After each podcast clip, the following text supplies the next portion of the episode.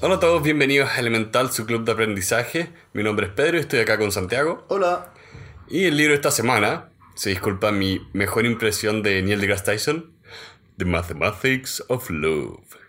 Las matemáticas del amor. Sí. de una autora que se llama Anna Fry. Este es uno de los libros que sacamos de este pack de libros de charlas TED. Eh, en este caso particular, no hemos visto la charla, que es del 2014. El libro lo que hace acá es introducirnos a la premisa y las intenciones de la autora de explorar todos los puntos de lo que podríamos llamar una relación amorosa, desde encontrar una pareja hasta qué pasa eh, si es posible vivir felices para siempre. Todo con este modelo matemático para explorarlo. Bien, bien liviano, porque te explica de qué se va a tratar como cada cosa matemática, pero no entra en el detalle más complicado. Entonces, bien, bien rápido de leer, la verdad. Es un libro que intenta encontrar los patrones desde un punto de vista matemático del amor. Tanto en el buscar pareja, encontrar pareja, tener sexo, invitar a personas a un matrimonio, etcétera, etcétera.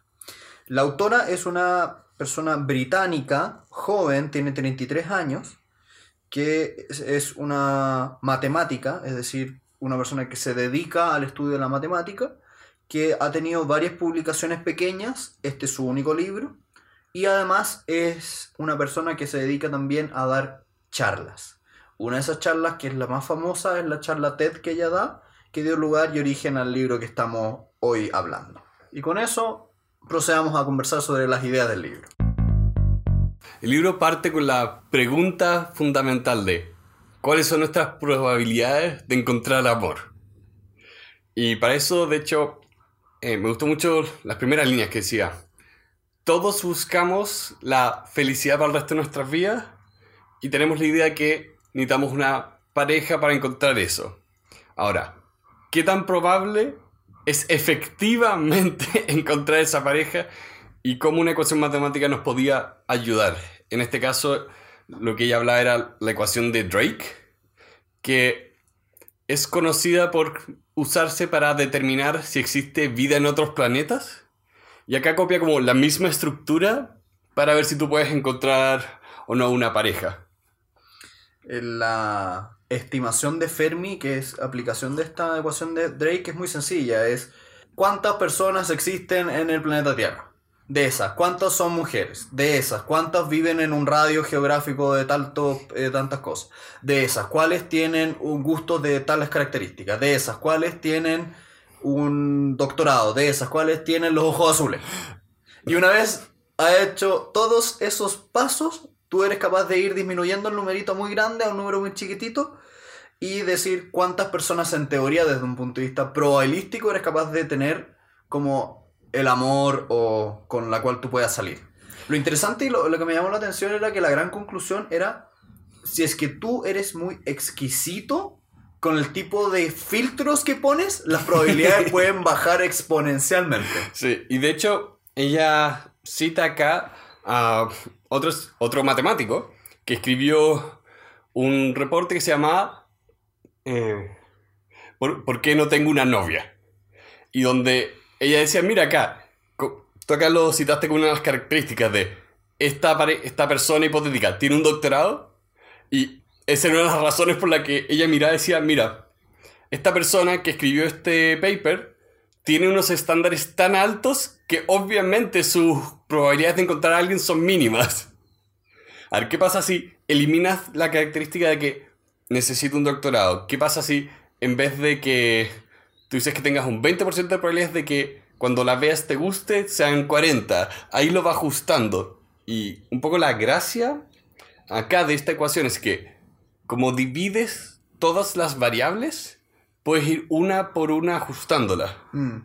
De hecho, me gustó porque explicaba que esta forma de pensar, es decir, tomar grandes números y ir haciendo pequeñas deducciones, te permitía llegar a resultados relativamente certeros porque eran puras, eh, puros filtros sencillos, que no requerían una matemática complicada, que no requerían hacer grandes elucubraciones y por lo tanto eran bastante certeros en la vida, en la vida real.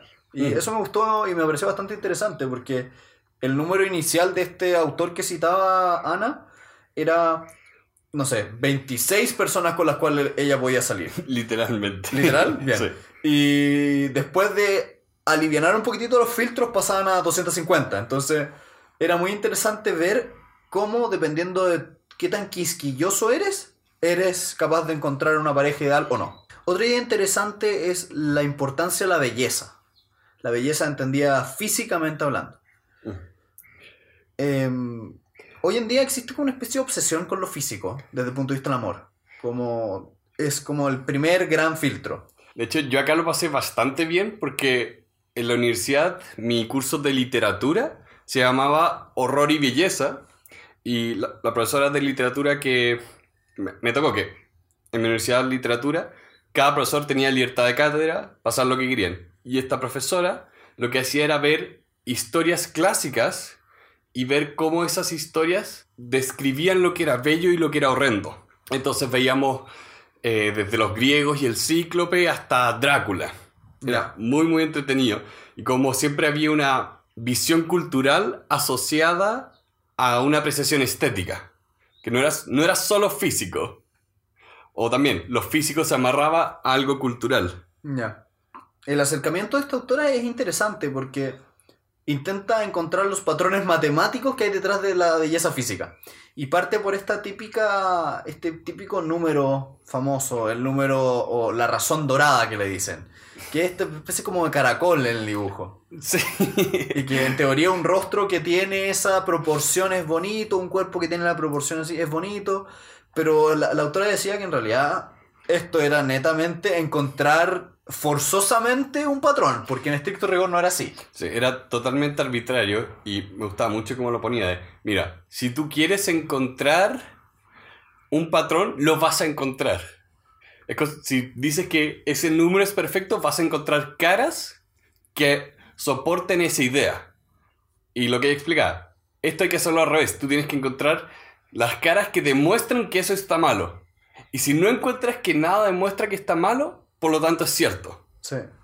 Y como ella demostraba que no era así, por lo tanto era, como decía, mala ciencia. Sí, Sí. Eh, un detalle que me encantó acá respecto al tema de la belleza estética era que ya, a nadie le gusta una cara perfectamente simétrica, eso se ve raro. Por eso, y lo voy a poner en la nota, no sé si alguna vez leíste Condorito cuando él miraba de frente. No, ya. Se ve raro, es parte de los chistes cuando mira de frente. Un personaje que tiene cara de pájaro, que siempre está de lado, cuando está de frente se ve raro. Eh, en fin, acá lo que ella decía era que todas las culturas, o más que nada, todas las etnias, tienen eh, ciertos estándares de belleza que tienen que ver con su etnia particular y la cara promedio de esa etnia.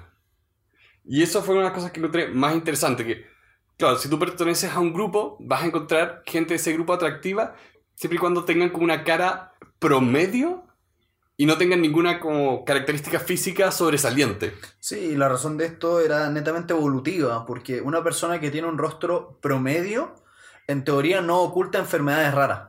Los rostros que son distintos pueden ocultar alguna enfermedad y a nivel subyacente en nuestro cerebro tendemos a identificarlo como peligroso. Lo mismo sucede con, las, con los rostros que no son, ya, nadie quiere algo 100% simétrico porque eso no existe, pero si son demasiado asimétricos, hay una especie de, en nuestro cerebro, de idea subyacente de que si es tan asimétrico es porque hubo algún desarrollo inadecuado en su crecimiento y por lo tanto hay alguna enfermedad oculta. Por lo tanto, desde un punto de vista también evolutivo, los cuerpos demasiado asimétricos tenían un problema. Claro. Y de hecho, bueno, no lo menciono acá, pero lo había visto en otro lado, de por qué tú te sientes, eh, o mejor dicho, naturalmente no te sientes atra- atraído a miembros de tu familia. Y eso también va por esas líneas de que si se parecen mucho a ti, eh, tú subconscientemente entiendes que son familia, no con ellos.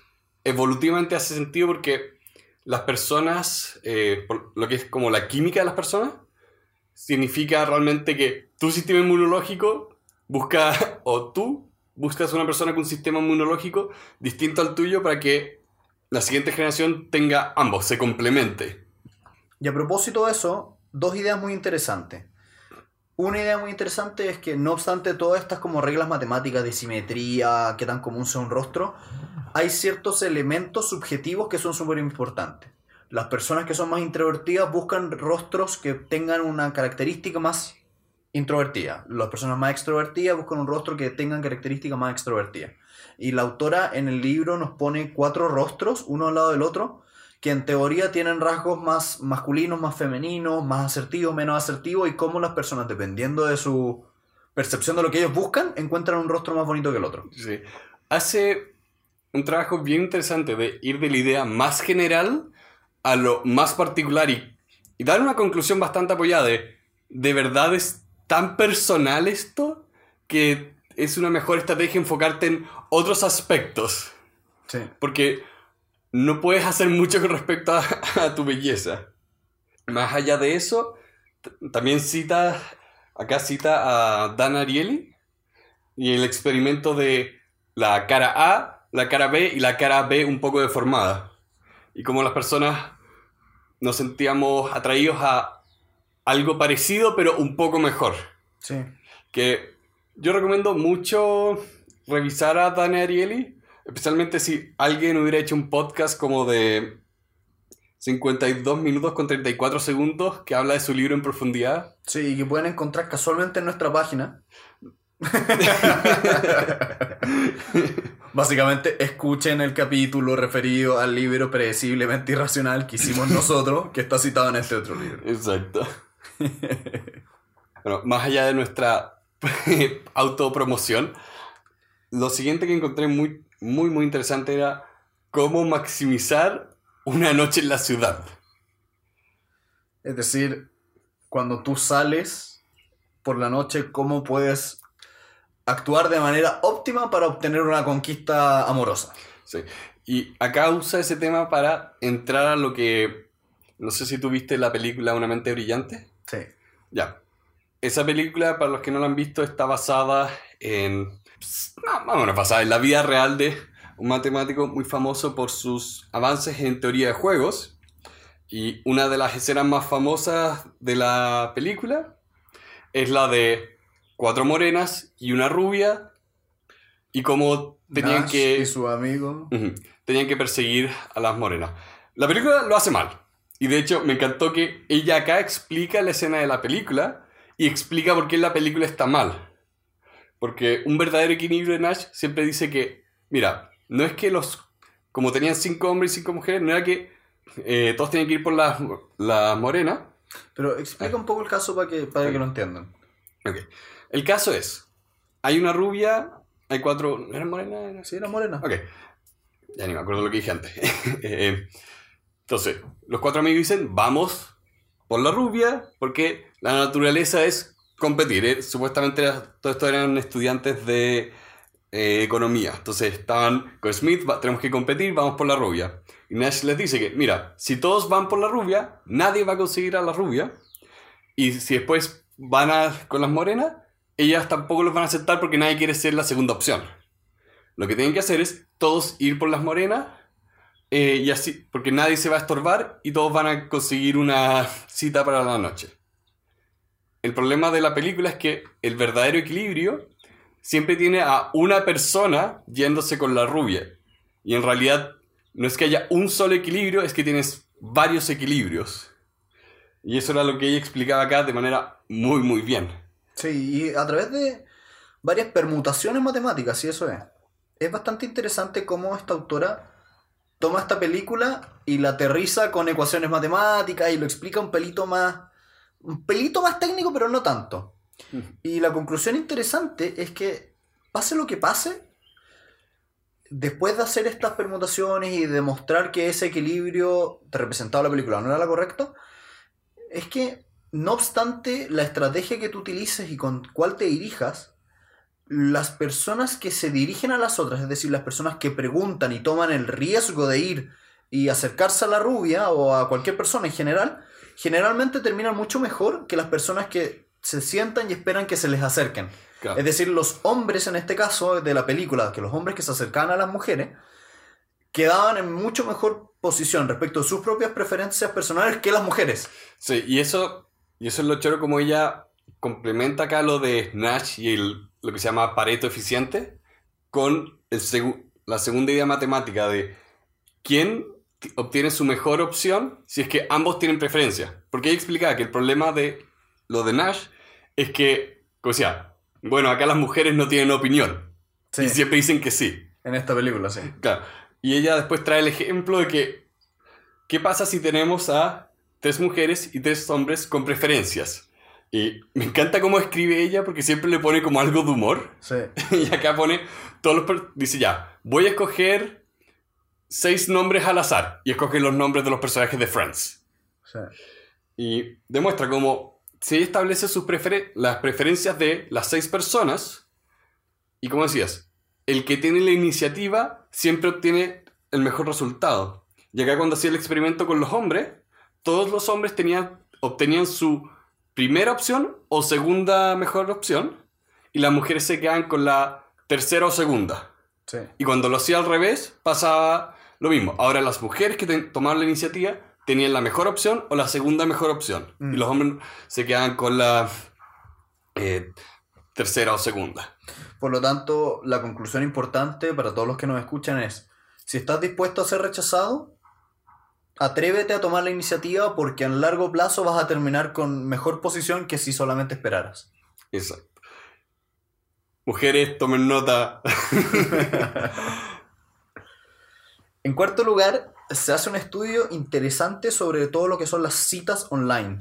Todos estos sitios románticos o aplicaciones modernas como Tinder y otros. Muy bien, Pedro. que te permiten encontrar personas. Y lo encontré muy interesante porque como son algoritmos de computador, tienen mucha matemática detrás. Y ella empezaba explicando la forma en que se utilizan las respuestas de los cuestionarios iniciales de estos sitios para lograr encontrar eh, puntos de unión entre dos personas y encontrar qué tal es el match entre esas dos personas. Especialmente la página de OkCupid. Yo nunca, o sea, nunca la había escuchado, supongo en Estados Unidos es muy típica. Yo la había visto por el podcast de Neil deGrasse Tyson, porque traían a una de las personas que trabajaba en el algoritmo, o que era asistente o consultor, algo así. Ya. Lo interesante es que se mezclaban las respuestas de las personas, las respuestas que la pareja potencial le gustaría que tuviera y cuán importante era cada pregunta para cada uno. Y Mm. utilizaban esas tres preguntas con porcentaje y una fórmula matemática bastante interesante para llegar a estos puntos de unión. La, idea central es, por ejemplo, eh, a mí en lo personal no me interesa mucho ver fútbol. Entonces, si me preguntan, ¿te gusta el fútbol? Diría, no.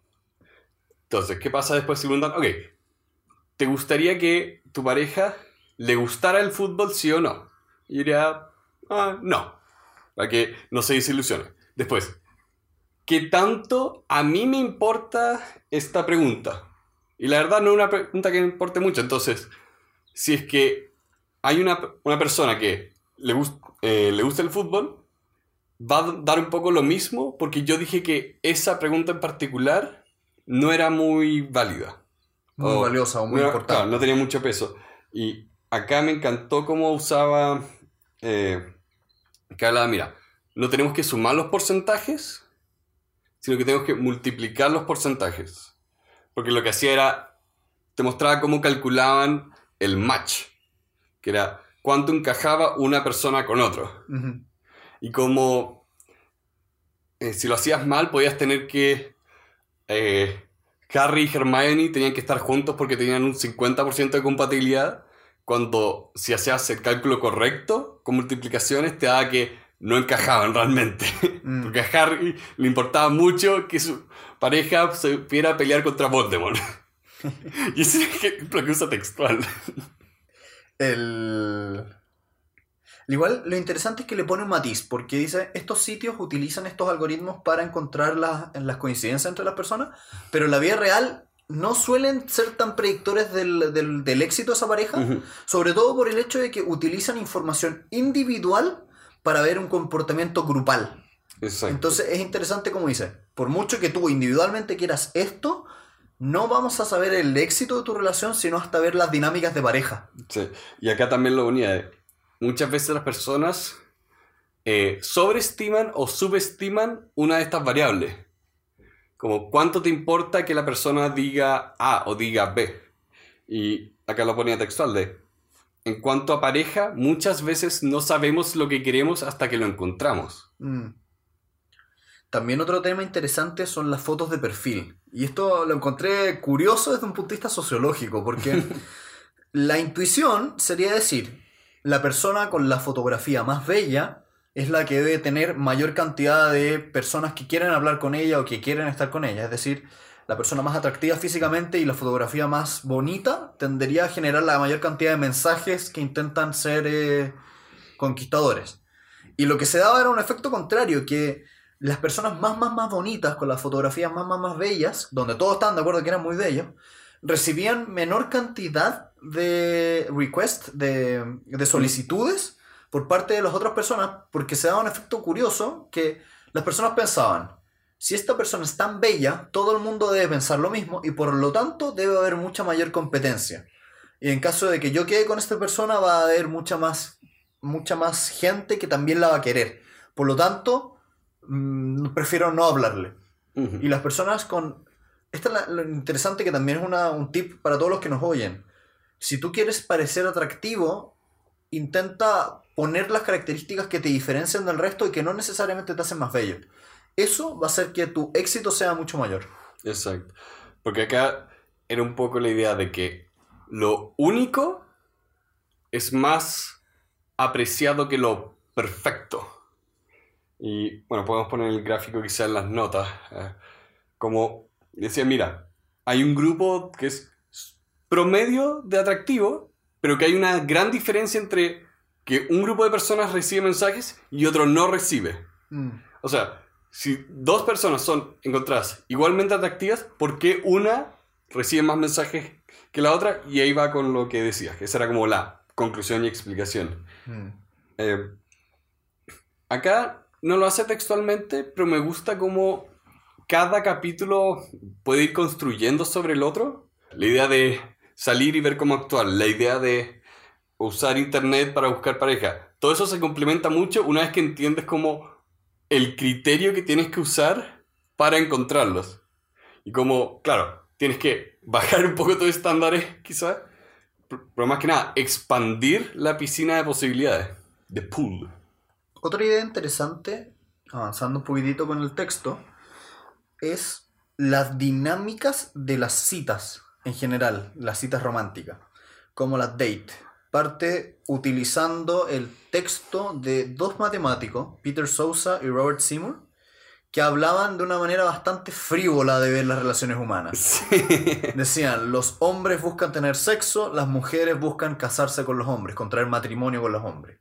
Y para lograr extremar y extremar tus posibilidades de éxito con una mujer, le decía a los hombres, muestra dinero y comportamientos extravagantes en ti mismo, es decir, llegan un Ferrari, pero no le muestres a ella ni le regales cosas a ella que para ella pueden ser útiles.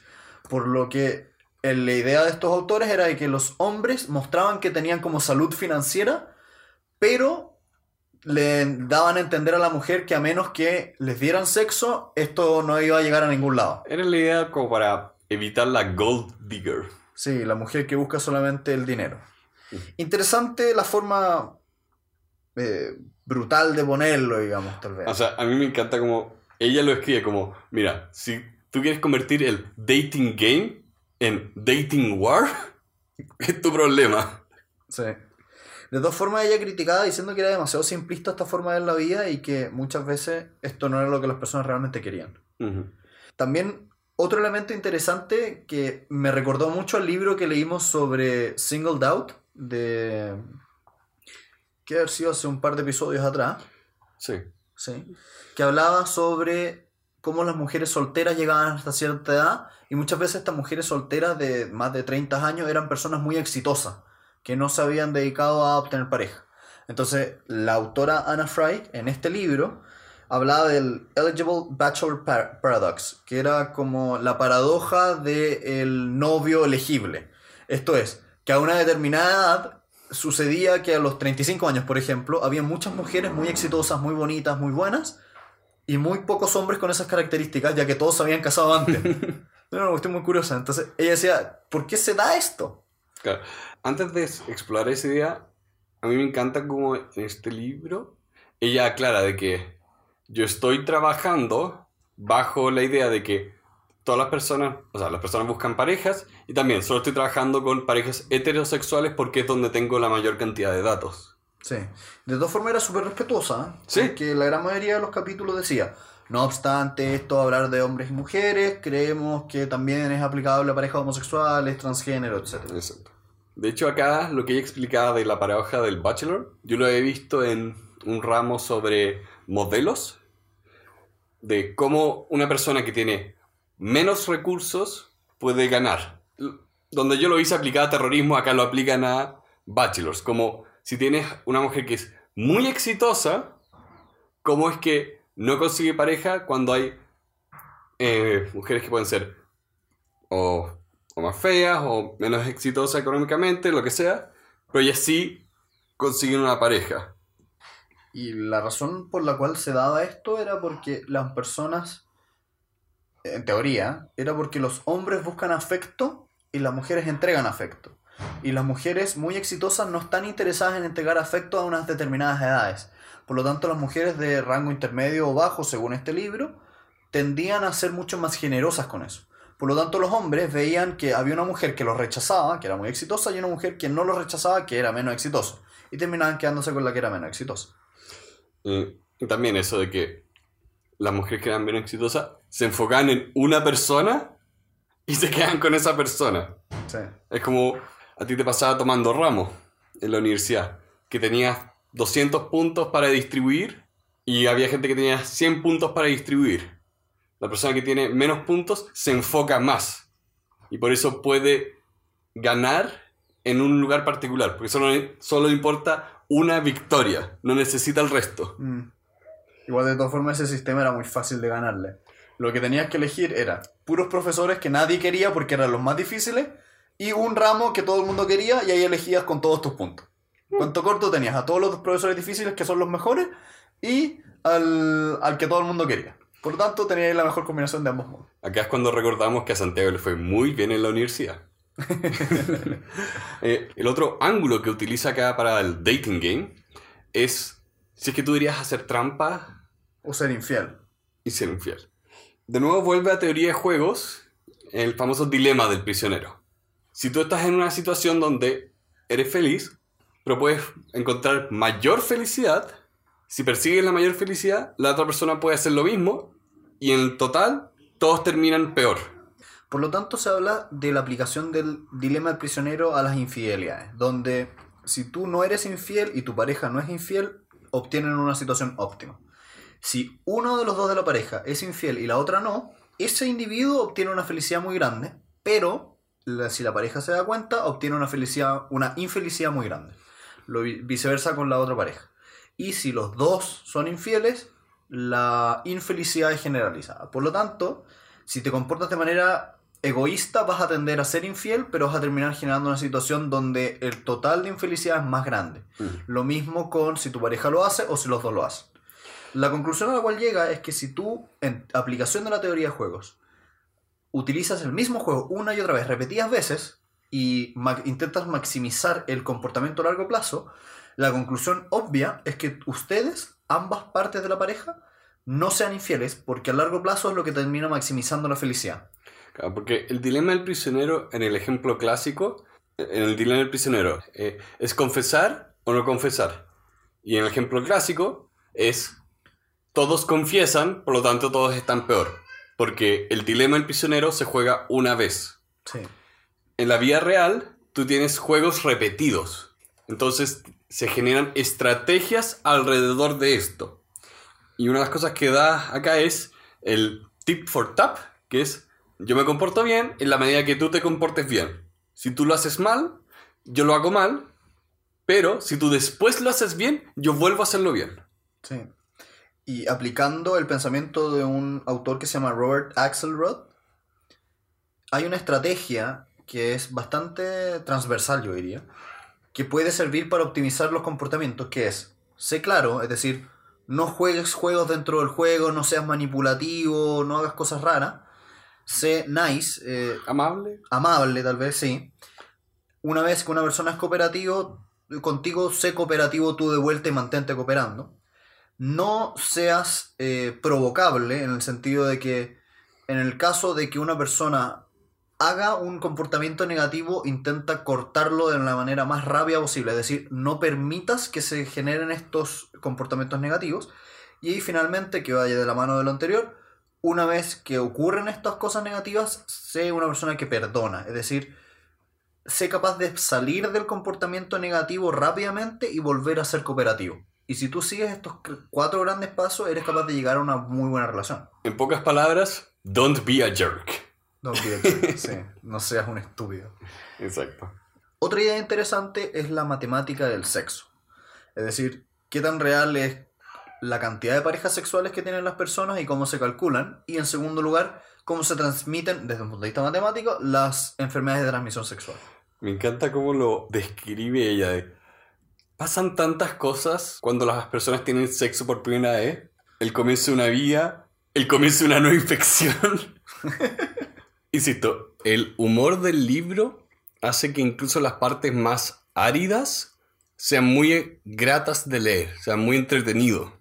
Realmente te hace no solo amar la temática, sino que te contagia el entusiasmo por la matemática y por estas cosas que tenemos asociadas a ser muy áridas, como cemento. Sí. Ya, a propósito de ese tema, habla de las estadísticas de cuántas parejas sexuales tienen los hombres y las mujeres. En teoría las mujeres tienen 7 parejas sexuales a lo largo de su vida, los hombres 13. Pero claramente desde un punto de vista matemático eso no calza, porque hay hombres y mujeres, digamos, como que sería medio curiosa esta cosa medio extraña, pero dice que eh, pueden haber varios tipos de sesgo en este tipo de estadística. La primera es que los hombres tienden a exagerar o mentir.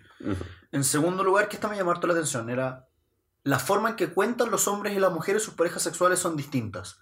Las mujeres tienden a contarlos como individuos, Juan, Pedro, Diego. En cambio, los hombres como oportunidades, olvidando los nombres. Por lo tanto, las mujeres, si es que es una noche pasajera, se les suele olvidar o no los cuentan. Eso también me sorprendió mucho. Y es choro, de hecho, que para esta temática sea una autora y no un autor. Trae, trae esa perspectiva que no tenemos.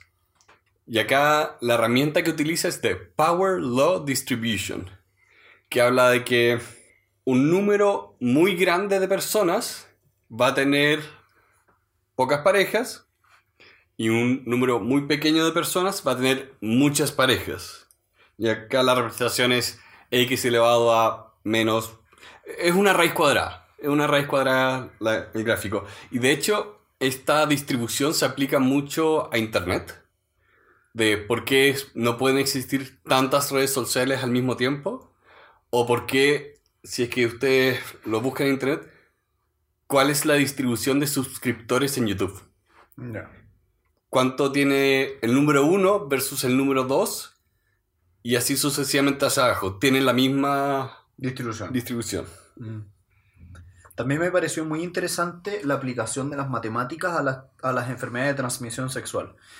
Y la idea era que existía una gran persona que conquistaba varias y que esa persona era la que tenía la enfermedad. Por lo tanto, lo que sería más inteligente para atacar una enfermedad de transmisión sexual sería atacar a esa persona que se acuesta con muchas otras y que, es portador de la enfermedad. Porque acá se suma de lo anterior, de uno tiene varios, varios tienen uno. Básicamente son los efectos de las redes y estos nódulos centrales de las redes. Y el experimento matemático que hacía ella era si es que ustedes de manera aleatoria intentaran encontrar a estos individuos que son los que más distribuyen la enfermedad, sería probabilísticamente muy pequeña la opción. En cambio, si ustedes le preguntaran a todos los individuos cuál es el personaje más popular, popular que tú conoces, es decir, darían un paso adicional, la probabilidad de encontrar a estos sujetos es increíblemente pequeña. Es decir, o sea, increíblemente más grande, perdón, que la anterior. Es decir, mejoran muchísimo tus probabilidades dando un solo paso extra, porque desde, por ejemplo, una persona que fue que infectó a cuatro personas, si tú le, si tú le preguntas a todas esas cuatro quién es el más popular, te van a decir el mismo, por lo tanto vas a llegar desde varios lugares al mismo lugar. Por eso lo que dices es, vas a Vas a uno y dices, muy bien, te voy a vacunar a ti y a alguien que tú me digas. Porque ahí aumentan las probabilidades de encontrarlo. Y, y ella usaba acá el ejemplo de Twitter y Katy Perry. Que al momento de escribir el libro era la persona con más seguidores de Twitter. ¿Quién es ahora? No sé. Ah, no tengo idea. Debe ser Justin Bieber o Obama o... Taylor Swift, no sé. Ah, no sé. Bueno, antes de saltar el tema, esto también se aplica a temas no solo de transmisión sexual, sino también de transmisión de cualquier tipo de enfermedad. Sí. Y por eso las vacunaciones son fundamentales. Porque no la es, forma en que tú vacunas. sí, porque no es solo de que la persona vacunada es inmune, sino que la persona que no está vacunada no tiene cómo contagiarse. Más adelante, otra idea interesante es cuándo deberías tú sentar cabeza. Es decir, cuándo deberías dejar de buscar parejas diversas y elegir una. Ujú. Desde un punto de vista matemático lo encontré interesante. Sí. Porque me convenía, porque desde un punto de vista matemático, como que ella hizo la matemática y dije, oh, estoy en la edad perfecta para hacer eso. Pero fuera ese detalle, lo encontré notable. Sí, y acá usa el de Optimal Stopping Theory. La teoría del paro óptimo. O la detención óptima, Sí. cuándo detenerte. Sí. A grandes rasgos, la idea es determina una cantidad de tiempo al inicio de tu periodo de cortejo o de conocer parejas donde rechaces a todas las personas, de manera de tener puntos de comparación. Y una vez que llegas a un cierto punto, elegir la mejor opción que supere a todas las anteriores. Porque desde un punto de vista estadístico, es más probable que encuentres a la persona ideal haciendo esto que eligiendo la primera o la última. Porque Mm. te puede pasar que si eliges a la primera, no conociste al ideal. O si dejaste pasar muchos, dejaste pasar al ideal. Por lo tanto, la forma matemática de llegar a cuándo detenerse y a la vez cuánto dejar pasar era la, esta teoría del- de la detención óptima. Claro, es la idea de aprovechar la fuerza de los promedios. Mm. Y la probabilidad desde un punto de vista matemático era, si es que tú ibas a, en teoría, conocer a 10 personas en tu vida amorosa, es decir, desde los 15 a, imaginemos, los 40 años. Es que e- ella hace eso, de que parte con la cantidad de personas y después lo ajusta a tiempo. Sí. Hace mucho está en el libro que parte intencionalmente mal para explicar las bases y después lo va corrigiendo. Yo te diría que en esta parte hace dos aplicaciones distintas. Lo que dice, en primer lugar, si es que tú imaginas que vas a tener 10 parejas a lo largo de tu vida amorosa, deja pasar las primeras cuartas y las primeras cuatro y quédate con la quinta. O si vas a estar en un periodo de cortejo de 15 años, deja pasar los primeros, creo que eran como 7, coma- no mentira, eran como 9, 9 años y los últimos 6 elegía uno. La idea era el 37%. Siempre tenía que ser el 37%. El 37% lo dejas pasar y el la mejor opción que venga inmediatamente después de todas esas, elige esa. Y la aplicación de esto era interesante porque decía, si es que tú quieres casarte o, o, o sentar cabeza a los 40 años, a los 24 años deberías haber dejado pasar todo y tomar la mejor decisión a partir de esa edad. También se aplicaba, y me gustó esto, también se aplica esta teoría a la elección de secretarias. O sea, de ahí viene. Sí, de ahí viene. De ahí viene. Entonces, si es que quieres contratar a una secretaria y tienes un periodo de dos, tres meses para hacerlo, deja pasar a las, a las que están en el 37% inicial de ese periodo de búsqueda y elige a la mejor que venga después de eso.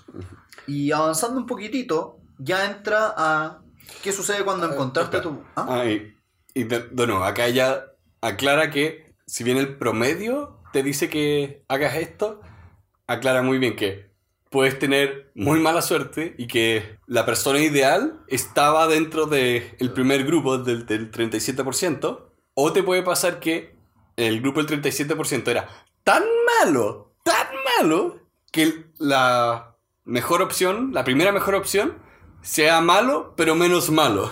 Sí, que te sea igualmente malo igual. Sí. Sí. Bueno, en esta parte ya va cerrando las ideas, porque si se fijan, hizo un camino de lo- del cortejo, desde encontrar pareja, con cuál quedarse, con cuál acostarse, y en este minuto ya con cuál eh, casarse, contraer matrimonio. Y es interesante cómo aplica la matemática a temas muy concretos. El primer tema concreto que es ¿cuántas personas deberías tú eh, invitar a un matrimonio? tomando en consideración las personas que vas a invitar y te van a decir que no pueden, tomando en consideración las personas que te van a decir que pueden, pero se van a bajar finalmente, o decir no van a ir, y cómo calcular porque son temas de probabilidades. Y hace varios, pone una tabla que si alguna vez o algunos de ustedes están por contraer matrimonio, revise la tabla porque es muy sencilla, se puede hacer en un Excel. Y lo que hace es que creas varios grupos. Entonces tienes como los grupos familiares, cuántas personas esperas que vengan con esas personas y qué tan probable es que efectivamente vengan. Y con eso empiezas a generar como una tabla de expectativas de personas que vengan. También otra idea respecto a los propios matrimonios es cómo distribuyes a las personas en las mesas.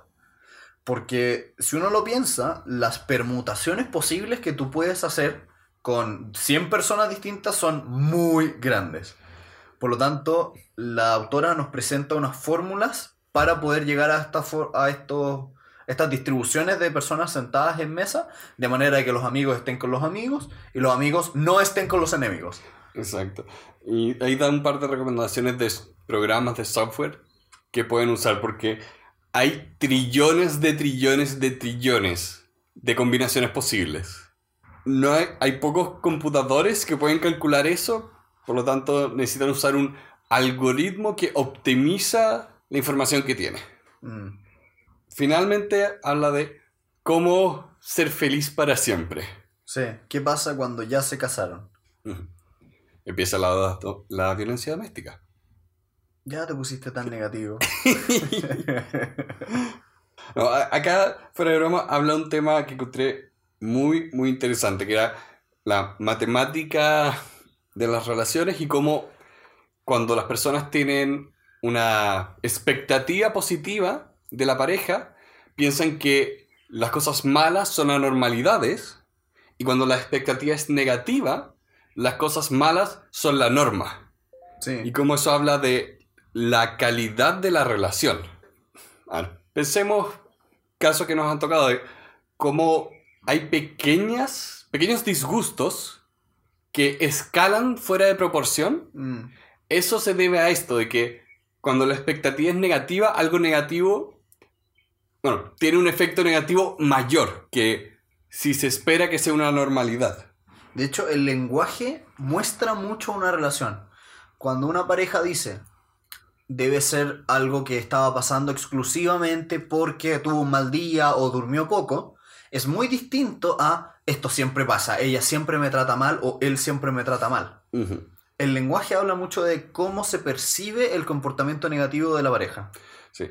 Y acá la herramienta, una de las herramientas que utiliza es determinar cuál es el valor de la reacción a, lo malo de la pareja. Exacto pone una ecuación que se ve complicada pero bastante más simple. Era valorizar cuál va a ser la reacción de una de las personas en esta relación. Entonces era que una de las variables va a ser la, el estado anímico de la persona en sí.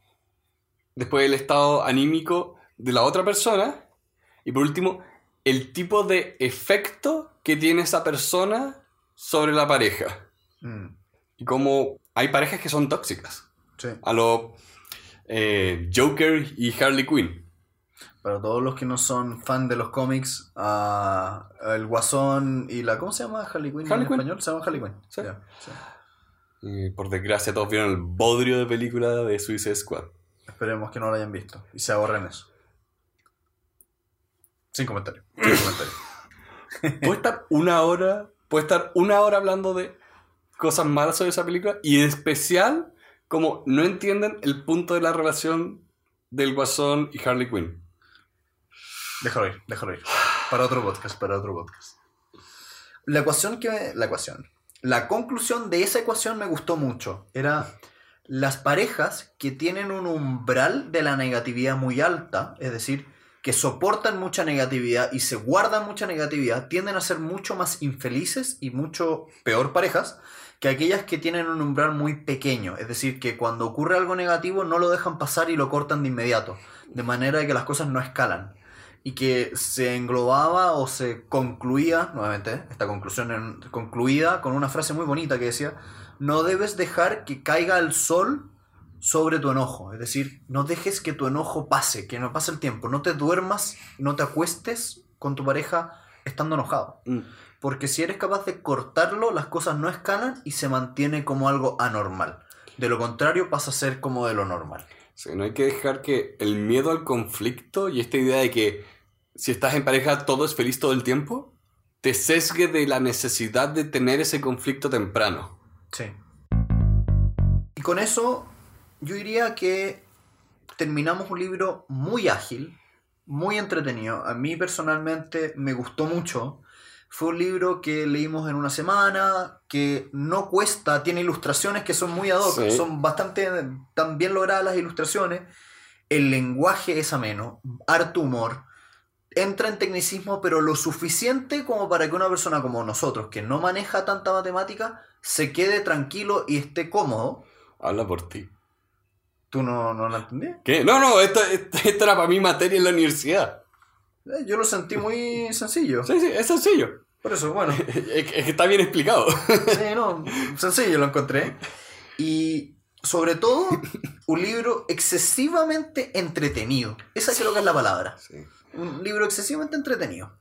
Personalmente, de hecho, si tú. Si yo tuviera que poner una nota, yo me quedaría con un 9. Así, a ese nivel. Es un libro muy, muy bueno. Logra lo que quiere lograr. Me dejó muy feliz. ¿Tú qué opinaste del libro? No, me robaste el número. Ya, pero en general. Sí, en general me gustó mucho, porque es un libro que es muy bueno en establecer sus reglas de qué es lo que voy a hacer, qué quiero lograr, qué es lo que entiendo de lo que estoy hablando, porque en la introducción y la conclusión es muy bueno para poner el libro en perspectiva de que acá están las fortalezas de estas ideas, acá están las limitaciones. De hecho, yo decía, tomé un ramo de modelos y ella acá cita textualmente a George E.P. Box, que es un estadístico muy famoso por decir, todos los modelos están malos, algunos son útiles. Y para mí esta es una regla de oro con todo lo que hago y es muy importante tenerla cuando visiten este libro, porque ella reconoce las limitaciones, pero este libro no se trata de encontrar la fuerza magnífica de la matemática para hacer que algo tan complejo como el amor sea fácil, sino que para mí este es- libro es el amor de la matemática, es una carta de amor a las matemáticas y cómo se pueden usar en cosas complejas como las relaciones humanas. Y hay cosas prácticas como analiza tu piscina de posibilidades, analiza, por lo menos para mí que solo podía ver gente los fines de semana, opciones en línea amplían mis posibilidades y puedo conocer más gente. Mm. Entonces, en ese sentido, es muy bueno empezar a aplicar pequeños tips que puedes sacar de este libro. Si tuvieras que regalárselo a alguien, ¿a quién sería? Yo diría que, por un lado, cualquier persona con tendencias matemáticas, eso es fácil, pero también cualquier persona que esté todavía en el juego de tratar de conseguir una pareja, o quizá que ya la tenga. Es que ese el tema es tan entretenido de ver. Mm, podrían, por último, no hemos visto la charla, pero quizás la charla es buena. O sea, me imagino que la charla es buena, por eso tiene un libro. Quizás si ven la charla y les interesa, pueden regalarle el libro. mm. De hecho, yo se lo recomendaría a jóvenes. Es Ujú. un libro tan lúdico que me imagino perfectamente un joven de 15, 16 años leyéndolo y entreteniéndose. Sí. Creo, de hecho, yo te diría que es un muy buen libro como adulto para regalar a un joven, porque es corto, es entretenido, es una temática interesante y generaría buen nivel de discusión. Entonces, lo encuentro muy valioso como regalo. Sí. Y mis últimas palabras acá serían que, de verdad, para mí, teoría de juego fue uno de mis ramos favoritos en la universidad. Y todo lo que traía acá el libro era muy interesante. Y lo que traía de estadística, que fue uno de mis ramos menos favoritos, me, hace, hace que me dé cuenta que no era tanto la materia, sino eran los profesores que no sabían escribir. En fin. Yo me quedaría con el capítulo específicamente sobre con cuál pareja quedarte, es decir, dejar pasar el 37%, que lo encontré muy interesante, y el cierre que te dice, todos los modelos son útiles, pero están equivocados. Entonces, toma con beneficio de inventario este libro. Yo diría que para mí sería una mezcla entre los primeros capítulos, porque también estoy en ese momento donde no, te- no tengo una pareja, así que estoy todavía, todavía en el mercado. Escuchen auditoras. Manden correos. Así que para mí esas serían las ideas que más me gustaron porque te dan mucha perspectiva. Sí. Te dan perspectiva de entender cuántas posibilidades tienes y también, por ejemplo, con el tema de la belleza, de que no se trata de, como decía, ponerse bajo el bisturí, sino de encontrar, o sea, entender las preferencias y encontrar dónde tú encajas con otra persona y probar y probar a ver hasta que funcione. Mm. Y habiendo dicho eso, creo que solo nos queda despedirnos y desearles una muy buena semana. Muchas gracias por escucharnos. Que estén bien. Adiós. Muchas gracias a todos por acompañarnos una vez más en este club de aprendizaje. Para estar al día pueden seguirnos en las tres redes sociales, Facebook, Instagram y Twitter, donde podrán encontrar noticias y citas a los libros que leemos. Los invitamos a compartir con todos sus amigos este episodio para difundir sus ideas y hacer de este un mundo mejor. Les pedimos que nos dejen sus comentarios y opiniones en nuestras redes sociales y en particular las aplicaciones Apple Podcast y Overcast si están en iPhone y Podbeam y Stitcher si es que están en Android. Finalmente, los invitamos a suscribirse a nuestra comunidad en la aplicación de su preferencia. Muchas gracias a todos aquellos que forman parte de este club de aprendizaje. Que estén muy bien. Este libro, insisto, el humor de este libro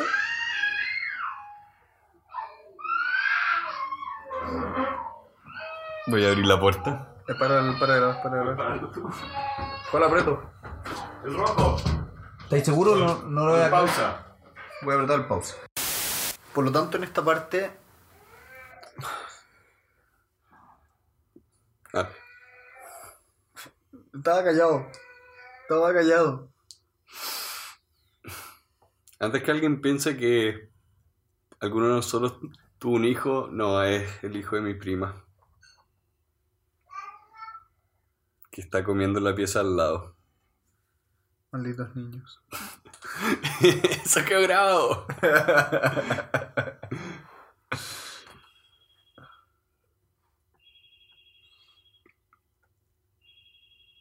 Como que explotó el ruido al mismo tiempo. Guay, guay, que estamos también. Maldito niño.